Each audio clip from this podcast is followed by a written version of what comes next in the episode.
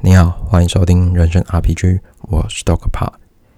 三级警戒时至今日，大概一个半月的时间，不知道大家都过得好吗？有些人说会我返后可以在家里跟阿猫阿狗一起上班啊，会很开心。但有些人可能自己的生意受到疫情的打击，然后让自己可能心情郁郁寡欢。但不管怎样，心情好或坏，都希望大家可以在这段疫情撑住，迎向美好解封的那一天。那这次要跟大家分享的书籍是《这一生的幸福计划》（The How of Happiness），作者是 Sonia Lyubomirsky，是加州河滨大学心理学系的教授，哦，是一位俄罗斯人，但是在美国就是担任教授，相当有趣。那这本书呢是要来探讨关于有关快乐的一定义。仔细你看，它的英文的书名就是《The How of Happiness》，就是如何或是如何达成。好，那这本书一样会用三个面向跟大家探讨关于我的一些见解以及书中的一些资讯。好，首先呢，我们先来探讨说，哎，我们到底要怎么定义在这个快乐的部分？到底怎样才叫开心或是不开心？在美国的研究里面，书中有提到。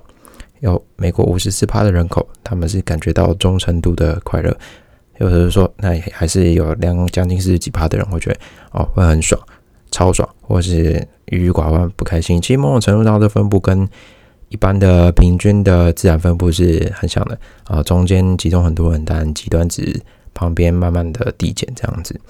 好，那我们会讲说，到底什么样的成状况组成自己对于快乐的定义或者感受？那这本书在开头前面用一个部分，就是来解析说，哎，到底我们的快乐是用什么组成的？相当大的程度有五十趴哦，这五十趴你就觉得哇，看那已经这一辈子决被这个决定了。哦，很抱歉，这个东西叫做基因。我想到靠背啊，基因直接吃掉一半啊。如果比较衰，那我是比较差的基因，就是我没有办法感受到快乐基因，那是不是很干这样子？那有人想说。哎，为什么怎样的研究可以研究出基因可以决定就是快乐，已经到了一半的程度？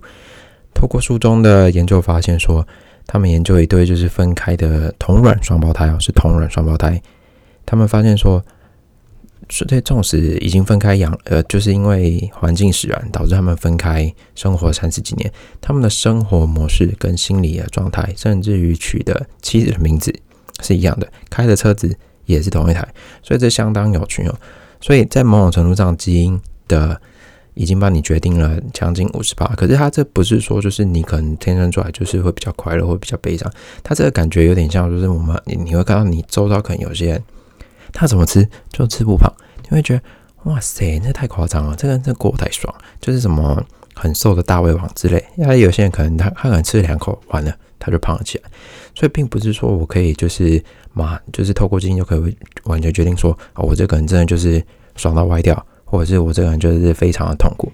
某种程度上是，可我觉得大呃，我觉得书中的见解并不是这个样子，它是要透过它这个是一个五十趴的程度，诶，它定义叫做快乐基准，并不是说你就会很快乐，会很痛苦，它只是一个大概的概念。那实际上还是要透过你自己去感受。那这书中也有提到说。左侧前额叶，如果你发活动的比较多，那你正向的情绪也会比较多。就是简而来说，你也开快乐了，开快乐就是透过左左侧前额叶，每次都会念到卡卡的左侧前额叶，让你去某种程度上也会决定一部分你快乐的感受。这样子，好，那你想说靠陪那五十趴已经被基因吃掉啊？我比较衰的话，那我是不是还有的救？哦，OK，你还有的救。那我们先看。剩下五十趴又被哪两个比例所占了呢？我们先讲少的那一部分，少的那部分是十趴。你说，哇塞，十趴的小米花狗，虽然它少少，但某种程度上，嗯，对于书中的感觉来说，书中的见解是觉得这个并不是太重要，所以只有十趴。这十趴是什么呢？这十趴是所谓的境遇。那境遇是下米花狗，境遇就是如果我们把每个人的收入水平或是工作状态。或者是居住地址全部拉到一样的程度啊！假设说啊，你都住新一区，你都领月入七八万的七万的工作，好，那你同样都是生了孩子，那有了家庭，那大家会一样快乐吗？其实没有。在研究发现说，二十五趴已婚的人士跟二十一趴未婚的人士，他们感受到一样非常的快乐。所以你看，未婚跟结婚感觉的概念，其实只差十趴，是相当，我觉得是有一个就是误差值里面。所以把每个人的境遇拉到同样的程度来说，哎，并不是一样哦。所以那我们想说，好，我们这基因已经知道五十趴，那境遇十趴，感受程度。那剩下四十趴到底是什么？四十趴的部分就是我们现在第二个部分要跟大家探讨的，叫做叫做主观行为。主观行为在这本书开始说明之前，他要先请就是读者做一个测验。这个测验你要先完成完，你才能知道说我要透过这十二个行为当中的哪些对于自己得到分数较高的行为去做。尝试让自己变得更加开心。好，那在探讨这十二个行为之前，先跟大家讲，就是书中有一个提到蛮有趣的概念，叫做享乐适应。享乐适应的部分，我们可以想象说，假设现在外面超热啊，你在家里已经准备好开好冷气了，就是用那种就是遥控的。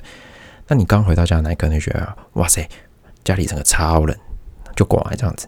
但你当你在家里开始待超过五分钟、十分钟、十五分钟。哎你会觉得说，嗯，这温度好像回到正常了，没有错，这就是所谓的享乐适应。快乐跟这个概念是一样的，你会某种程度上有这种感觉，就好像说，哎，我今天突然买了一个包包，或者是买一台车，或者是买了一个房子，过了三年、五年之后，你会你会对这东西是没有什么太大反应，因为你已经习惯，你已经到了这个生活水平。所以回到刚刚十趴的，你会发现这十趴给你的感受。快乐只有一点点，但后面会逐渐递减。透过想要适应的关系，导致就慢慢的这个感觉就不见了。好，那在书中里面，我就是做了四个，跟这四个算是最高分的。那等下这边跟大家一起来探讨。好，那接下来是这十二个，呃，我们会逐一稍微简单介绍。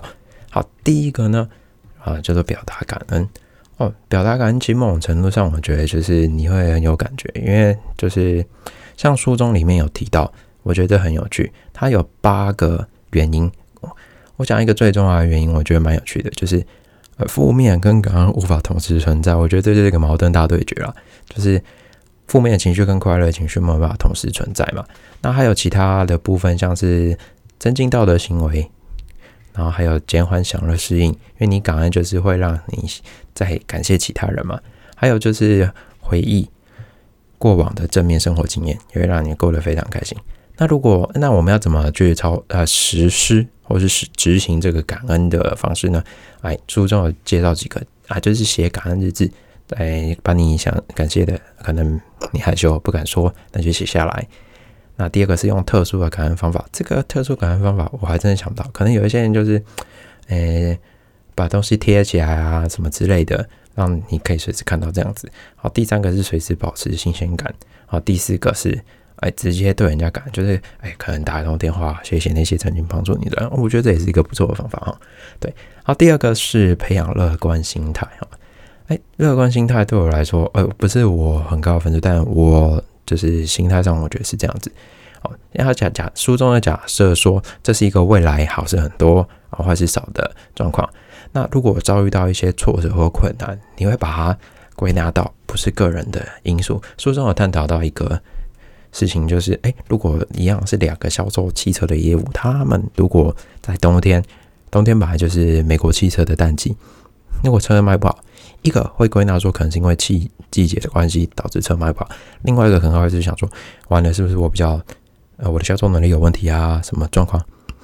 如果这样子的话，其实前面那一个他比较会是有能够培养乐观心态，因为他把事情归纳好说，哎，其实不是我个人关系，是实际上大环境气候的关系影响到我们的车子销售状态。所以培养乐观心态的话，我觉得也是一件很重要的事情。那作者有提到说，如果在实验中透过书写对自己未来的想象，你也会变得比较快乐。所以，快乐有种乐观心态，有诶有一个小小部分是跟未来会产生连接哈。好，那第三个呢？第三个是，我觉得这是现代社会人一定要去学习的，叫做避免社会比较，因为毕竟我们现在脸书啊、IG 打开，你都会感受到，哎，别人正在干了什么我们没有没有干过的事情，就觉得哦有点羡慕，羡慕我觉得心态是还好，可是当你羡慕某种程度上转化到仇恨的时候，我觉得这样就母汤了。所以如果这样子的话，我觉得不太好。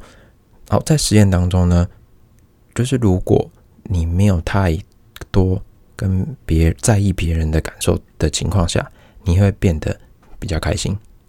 对，所以我们要如何就是避免太多的社会比较呢？作者提供一些方法是啊，第一个是啊，摆脱注意别人束缚，我觉得这很重要，不要一直去看别人在干嘛，别人在干嘛，这个人在干嘛。那就是你看多了嘛，就是会比，就是开始觉得哦，他好好，他过得好爽。可是我们在想，哎，如果别人他这个 I G 或者是脸书，他 PO 的是一个就是哦，他可能去吃一个五千块的大餐，说不定人家是十年才吃了这一次，可是就刚好被我们看到。那我们的心态就是要为这十年去觉得很不爽嘛？哎，如果人家真的因为十吃花了十年才吃到这道餐，哎。给人家一个掌声啊！不要再闹了。好，好，那第二个是采取行动。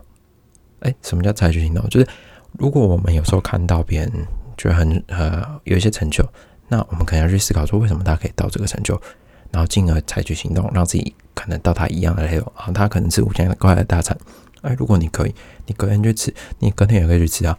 所以如果你可以到，如果你发现别人可以到那个跟你一样的事情的时候，你觉得哦，好像还好。所以。有时候，往往我们都是会看到别人正在做一些我们可能做不到的事情。那与其这样，我们就让自己可以达到那个程度。好，第三个是避避开比较情境，我觉得很简单啊，少看脸书啊，少看 IG 那些能够增加你比较的人或事或物这样子。好，第四个是从大眼着出。什么叫大眼着出？就很像刚刚说的。哎人家说不定花了十年才吃到这段这段餐，那你就不用再去计较嘛。有时候放开比较性，哎，往拉长时间来看，会是一个还不错的方法。好，第四个是，嗯，我觉得这很有趣，很很有感觉。第四个是行善，虽然不是我最高的分数，作者也有在研究中提到说，哎，他有请大家受试者一个礼拜内要做五件感恩事情，但他分成两组，一组是同一天做。第二组是把这五个拆开做，研究会发现说，如果你同一天集中做五件事情，那个快乐的感觉会比较大。因为如果你平均拆成五天的话，会觉得说，哎，这好像是一件例行公事。所以，如果在行善的这个部分你有需要做的话，你可以尝试去把它集中。那并不是说你一定要去真的去捐钱啊，做自工啊，可能一个很小的帮助就是帮忙。啊，就像我们常说，哎，帮太太扶马路啊，扶她过马路这样子，这也是一个就是一件好事。那唯一要注意的是，可能我们要注意自己的能力范围，不要因为为了要做善事，然后把自己弄得很累。就是在能力范围所及啊，你可能就是要帮忙，但你一定要看自己的时间状态、能力、金钱等等有没有办法协助，让自己负担那个那那个数量。如果可以的话，再去做。还有一点就是一定要注意别人的感受哈。有时候我们觉得是在行善，但不一定哦。别人会觉得说：“哎，你是不是夸我不？你才做这件事情。”所以有时候我们一定要把出发点归纳好。你是真的是要来行善，或者是你不要让觉得说：“哎，你不只是单纯看我没有，你才要做。”哎，很像施舍这个动作。所以这个一定要稍微注意。对，如果对象不想给你帮，那你帮也只是徒劳无功了，所以尽量不要。好，第五个，我觉得这是有点嗯贯穿整个十二个里面的其中一个最重要的一环哦，因为每一个每一个部分都多多少少跟这一 part 有关系。这第五个叫做培养人际关系哦，培养人际关系书中提到会增加我们的归属感，那提升的快乐程度也会比物质来的大。那我觉得这里面很有趣哦。书中把人际关系拆成两个 part，第一个部分是单身，第二个部分是你要组成家庭。你会发现说，其实，哎，虽然人际关系没错，但往后推到某个程度，我们会发现说，人会有些人很想要，就是跟别人透过家庭来组成人际关系。有些人可能觉得他不需要，他只需要朋友来跟他建立起他所谓的人际关系就好。所以你会发现说，这个。都 OK，没有好或不好，但主要就是要 follow 自己的决定这样子。那有一些方大原则啊，可以帮助自己对应这个人际关系。哦，其中有几个就是，哎，保持联络，一定要随时关心你那些朋友到底死了没。哦，就是一定要随时注意，哎，他们还好吗？有没有在疫情受到影响啊？平常日子有没有遭遇到一些鸟事啊？那如果遭遇到鸟事，给予真诚意见，给他一些可能你觉得在认识他的状况下，能够对他最好的帮助。啊，再来就是把对方放在心上，哦，随时注意对方，不管是怎样，脸书啊，或者是随时一通电话打给朋友，让他知道你们啊，你要在关心他这样子。好，第六个就是。发展营运策略，哎，什么叫发展营运策略？因为有时候我们遇到一些问题或困难呢，我们心情就会就是备受影响嘛。那如果透如何透过一些营运策略来解决问题，这也是一个提升自己快乐的方法。在书中有提到哈，男生往往会用所谓的问题聚焦，就是哎，我今天要怎么先把这事情解决？问题点在哪？它完成的步骤是什么？进而解决这个问题。女生的部分会用所谓的情绪聚焦，情绪聚焦的部分就很像说：“哎，我今天哎呦受到打击呀，回去可能先找个朋友啊，传个来说哦，我今天被狗，我今天被上司狗干，那就是透过这个方法先去解决一些情绪上的部分，再回去再看看事情要怎么去处理这样子。那书中建议到，两者男生跟女生最好比较常去运用比较弱的那一 part 的。聚焦方式去练习，也会让自己的心情可能会变得好一点。可能男生就男生比较不会跟别人讲嘛，就像我一样，所以你就可以尝试别人说：“我干嘛？我被弄了什么之类的。”那在这个遭逢重大挫折或是一些伤痛的时候，如果你能找到这问题当中的意义，会让你的心理复原程度会来的比之前更加坚强。可能就是透过这件事情，让你的心理的舒适圈变得更大。那如果你没有办法适应的话，那你心理舒适圈会被是这个事情的话缩小。所以可以的话，就是尽量每从每一件事情当中得到一些啊经验，应该说就是正面正面意义这样子。哦，第七个是所谓的学习宽恕哦，我觉得这个是每个人都稍微比较难的事情，对我来说会相当难，我可能没有办法。书中有提到哈，哦，忘记并不是宽恕的一部分，因为我现在有些人会觉得说。哎是不是忘记？某种程度上就是宽恕一部分，没有宽恕的前提，一定要这件事情是能够被证实的，一定要正视你原本的伤害，才是宽恕的第一步。那为了为问他为什么要学习宽恕呢？要让要让自己把从那过程的仇恨当中拉出来，因为你也觉得，如果长期的仇恨，你的心情也是不会有多好的感受了。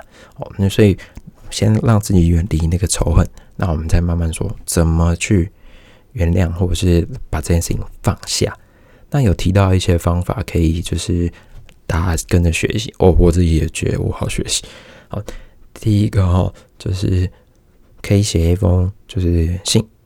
可能你没有办法原谅这个人，但是你可以稍微想象一下，你已经原谅这个人。透过书写的方法，让自己慢慢练习放下。再是培养同情心，感同身受，可能他当初做的那些决决定的原因是什么。然后再来是不要。一直反复的去想这个问题，让你自己拉开那个循环当中。好，再就是，哎，直接与宽恕对象联系。如果你可以的话，尝试去联系那些可能对你造成伤害的人。但我觉得这个，嗯，我觉得这是一个学习，对我来讲真的是啊，无告难呢。好，第八个就是所谓的增加心流体验啊，增加心流体验。某种程度上，呃，对我来说，我可以简而来说，就是活在当下。因为你增加心流体验的，我觉得一个前提条件就是 focus 在那个事情当中。那这件事情要去要有挑战性，会让你想要投入。那当你在投入这个过程当中，其实你你也没有很，你也没有其他时间去不装什么的。另外，透过心流体验，你也可以获获得所谓书中说的内在的成长。你会觉得啊，很有，如果你真的完成，你会觉得很有成就感。很有成就感之后，那进而也会提升你所谓快乐的程度。那怎么样能够增加心流体验呢？哎，透过对学习新的事物，对任何事情保持啊开放态度。好，那将可能平常日常的一些生活琐事啊，把它改造成能够具有挑战性的状况，可能提升一些工作的技能或技巧啊，或者是说，哎，我觉得书中还有一个很有趣的，就是在对话过程中感受性聊天。如果你遇到一些骂鸡啊，可能一些讲一些干话什么的，你会发现，哎，怎么讲完已经过了三个小时，也可能一通电话讲完，莫名其妙一个下午就结束。我觉得这是一件很有让你觉得日常变得很开心的一件事情。啊，第九个啊，第九个是我也是。我里面算是满分的，所谓的品味生活乐趣。那品味生活乐趣跟刚刚心流体验对我来说不同的感觉，就是品味生活乐趣可以把过往跟未来的东西拿到这个当下去感受。可能像说你突然看到一张以前小时候的照片，但这张照片让你想到一些以前小时候很开心的事情，这就是所谓品味生活。那这个事情你可以找朋友或家人一起去感受，那或者是你可以去想象说未来准备要发生的事情，那在这个时候去感受那个快乐程度，这就是所谓品味日常的品味生活乐趣。那有一些方法，我觉得里面有一个方法我觉得相当有趣，就是我平常也在做，就是用相机收藏品味。那这个在书中里面有提到说，有时候我们会为了当下美景拍照拍照拍照拍照，忘真的很长。很常忘了，就是在那个过程中，真的用眼睛去把它感受下来，因为我们会想要拍。所以作者有提到说，那与其这样，不如尝试在那个当下练习拍出一张最好的照片，剩下就在那个当下去感受就好了。那还有一个部分就是制作品味收藏簿，把一些很好会让你开心的东西收在一个资料夹、铁盒什么之类的，然后三步五时去打开它。书中有提到。不要每次都把它放在很常见的地方，这样会有所谓的享乐适应发生。你一直看到它就习惯了这样子。好，在第十个哦，第十个就是获满分哦。设定追求人生目标哦。书中有提到说，找到快乐的人就会找到一个计划。那投入这个计划当中，其实你也没有多少时间去不开心啊、不爽的什么的。那书中有提到一些为什么会导致你追求人生目标会有开心的感觉。第一个是会有使命感跟自我掌控感觉，你会想要完成，那你知道怎么完成？第二个是提升自尊跟自信，那你想要把它做好。第三个是让日常生活有条理跟意义，因为可能分配时间上，你会觉得说，哎，这件事情是有进度的，你会知道有什么东西去值得追寻。第四个是掌握时间，拆解目标，这个是对我来说是蛮重要。当你时间分配好，那你开始去执行，就觉得，哦，这个时间我会很有掌握感，不会觉得，哎。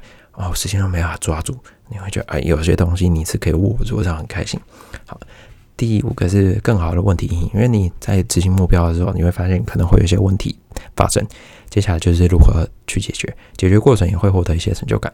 好，第六个哎，就是追求目标之后，会需要往往有人需要跟你接触，进而引导到人际关系的部分去练习。那目标部分又分内在目标跟外在目标。设定完目标之后，很容易去实现，就是所谓的自证预言。可能就是我可能六几年之后，我决定我就要成为某某个怎么样的人。自证预言设定完人生目标，很容易就是会去达成自证预言。就是说我明天要成为一个五早上五点起来的人，那你调个五点的闹钟，那恭喜你，你明天就完成这个预言。所以我觉得很有趣哈。所以这看大家。有些或许这个不是大家最重要的方法，但对我来说我很 OK。第十一个是信仰宗教或者是培养灵性。在信仰宗教部分，我觉得对我自己我是还好，但书中有提到，如果你在进行宗教手术之后，有宗教信仰的人跟没有宗教信仰的人，在半年之后存活率是有超过三倍的，就是有宗教信仰的人他会比较容易活下来。主要的部分，我觉书中有探讨好几个部分，就是因为你会宗教会让人家有一种很强的归属感，再来就是关心跟被关心都可以透过宗教来发生，因为你可能你你会其他像是教友啊，可能会多多少少给你一些帮助，可能在在遭逢困难的时候，那些教友会给你帮助，就是进而增加那个人跟人的连接。再来，有时候透过宗教，我们可以去找到个人的生命意义跟目的。有些人就是可能你会找到一些 purpose，就很像我们那时候在看马丁斯科西斯之前在讲那个基督教，哎，基督教还是天主教？去日本那一部电影，我突然忘记名字了，哎，不，好像是沉默吧。你会发现说，哇，这些人真的蛮屌的，就为了宗教，然后可以让自己呃牺牲这么多，做这么多，我觉得真的很厉害。虽然我自己可能没有办法，但如果宗教要跟灵性对你来说可能是让你快乐一个方法，我觉得 OK，就去做这样子。好，最后一个部分也是我满分啊，就是照顾身体啊，照顾身体，作者把它拆成三个部分。第一个冥想啊，冥想可以让你达到所谓生理休息的状态，就是真的心跟灵有静下来这样子。那另外也可以增加大脑左侧额叶的活动程度，就是我们刚刚提到的正向情绪的接收。好，第二个是运动啊，运动没什么好说啊，我真的超爽，每天都有固定的运动。你有运动，就会发现说，其实你会看到自己变得更好，那是所谓的费洛蒙嘛，让自己变得更加开心。那运动多多少少基本上很难没有办法跟人家交流啊。跑步你虽然一个跑，但一起出去跑，你会发现别人真的跟你跑步，就是人跟人连结合也会上来。那最后一个是提升血清素，血清素对于书中来说，它啊概念跟百忧解一样，所以会让你提升更大的快乐。这样子，好，第十二个是哎，还有最后一个部分，啊，表现的像快乐的人一样。哦，我觉得很有趣，就是。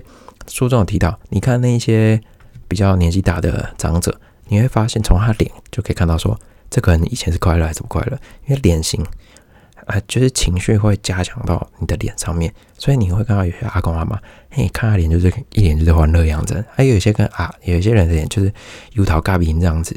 所以我们可能平常在练习，就是如果你快乐的话，你的情、你的脸的肌肉的运用也会完全的不一样。另外，如果你每天开开心心。你也可以就是增容易增进你的社交啦，毕竟每个人都不想跟水杯斗林一起工作或什么相处嘛，所以保持欢乐平常心，某种程度上也会吸引跟你一样开心的人哦。好，这是上述的十二个经验。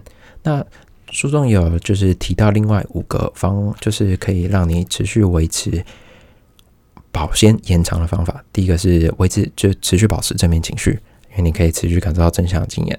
再还是时间的安排多样化，因为如果每件事情都找到不同的方法，那个进而演变出更多的乐趣，也可以让这件事情慢慢的不会那么快就退烧。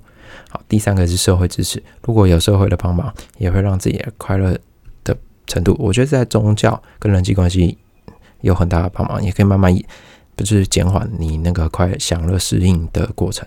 好，第三个是动机。哎，动机会驱使你一直往前，让你就是不会那么快。